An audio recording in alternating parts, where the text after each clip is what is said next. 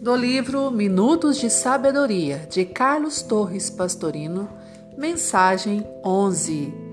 Aprenda a repousar sua mente.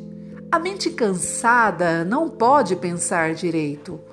Repouse a mente, fazendo o exercício da higiene mental para conquistar cada vez maior energia e vigor.